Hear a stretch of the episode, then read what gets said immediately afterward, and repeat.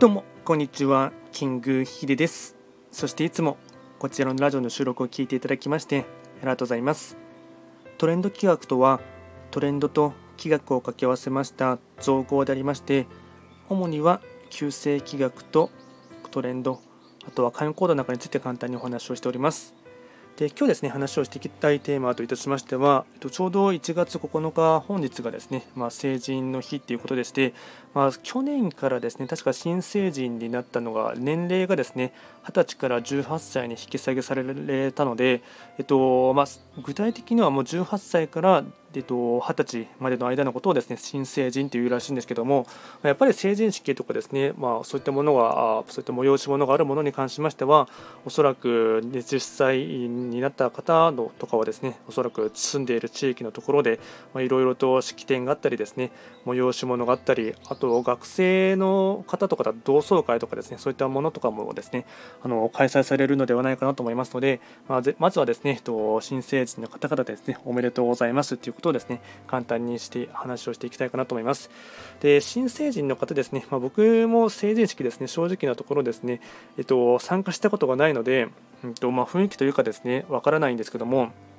まやっぱりですね、えっとまあ、僕はその自分自身で行くのはですねやめようと思ってですね行かなかったタイプなので、まあ、別に後悔はしていないんですけどもあのやっぱり何て言うんですかね中学校の頃とかのですねあの友達とのですね横のつながりっていうところは、まあ、完全に断たれてしまった感じがありましたのでまあですねえっとまあ、そういったものにはですね、うんまあ、後々後悔しても仕方がないかなというところもあるんですけども行ける時にはですね、まあ、特にああ今だったらやっぱりですねコロナの関係もあってですね会いたい時にですね会っておくとかですね、えっと、後々そういったところで、うん、同窓会に誘われづらくなったりですね、えっとまあ、友達と連絡が取りづらいというところもですね正直なところありますので、まあ、その辺りはですね、まあ、後悔しないためにはですねできる限りはそういったものとか式典にはですね参加した方がいいかなと思います。で僕はですねその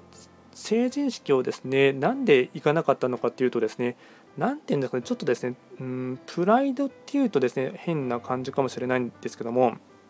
僕はその当時ですね、えっと、高校を卒業して音楽の専門学校に行ってですね、まあ、とにかく、まあ、のバンドでかつギタリストとしてですね、えっと、ちゃんと飯が食えるようにですね頑張っていくっていうところでその時に、えっと、一時的にでもですね地元に帰ってしまうというところがですねなんかですねうん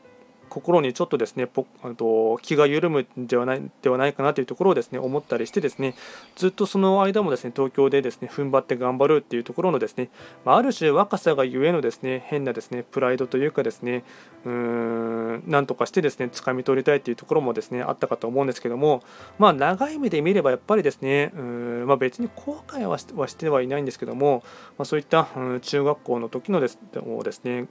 友人とかにはですね全く会う機会がですねそれ以降も僕は全く同窓会誘われたことがないのであのまあ、本当にうんまあ、ちょっともったいなかったなというところはですね思うところはありますが、まあ、ただですね、まあ、その辺りはですねうん、ま、若さゆえのですね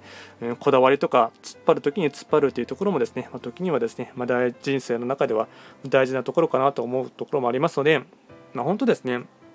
今のですね若い人たちとか、まあ、いわゆる Z 世代と言われる方々、まあ、一括りで話すのもですねちょっと失礼かもしれませんし若干違和感を感じるかもしれないんですですけども本当にですねうんよく我慢しているなというところをですね個人的にはすごく思うところがありまして、まあ、僕がですね、えっと、19、20歳の時とかっていうのはですね、ま、こういうふうにですねコロナ禍とかになってですねいろいろと制限とかをですね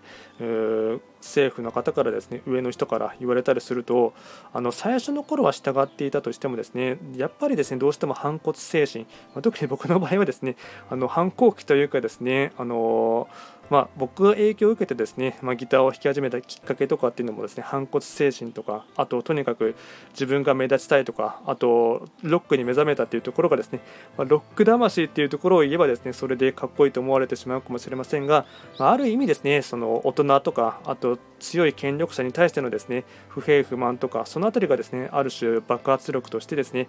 貯めていたエネルギーをそれを音楽にぶつけるっていうところがありましたので、まあ、多分僕は今のですねと若い人たちのようなですね状況に追い込まれたら、まあ、本当にですねそのうん、怒るというかですね、うん、あまりじっとしていられないタイプでまあ、反発精神でですねガンガンと言っている感情はですね、まあ、多分あったんじゃないかなというのも思いますので、まあ、それを見るとですね結構ですね、ま、みんな我慢しているなというのも思いますし、まあ、ある意味ですねこの辺りがですねうん、ま若干そのずっと失われた30年と言われているところもあってですね世の中の空気感的に諦めるのがですねすぐに簡単に諦めてしまったりむしろ諦めることがですね若干悟り世代っていう方もいるらしいっていうのを聞きますのですぐにですねその辺りをうまく立ち回って、まあ、諦めることが美学というかですねそんなにですね熱量を持って頑張るっていうことがですねちょっとかっこ悪いって思われている風潮もあるんじゃないかなというところはですね若干、えっと、今のですね若い人たちとか20代の前半の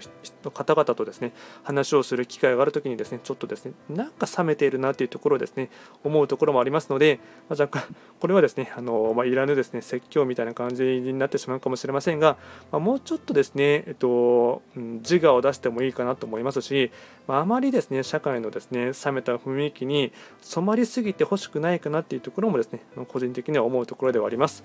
今回はですね、えっとまあ、成人式の、まあ、成人の日ということでして、えっとまあ、それを皮切りにですね、まあ、自分の話も若干交えながらですね、まあ、とにかく18歳から20歳の方々でですね、えっと、明るい未来とかですね、あとこれからの日本を担う方々はですね、えっと、もっと自分のやりたいようにですね、生きてほしいかなというところも含めて含めてですね、簡単にお話をシェアさせていただきました。今回も最後まで聞いていただきまして、ありがとうございました。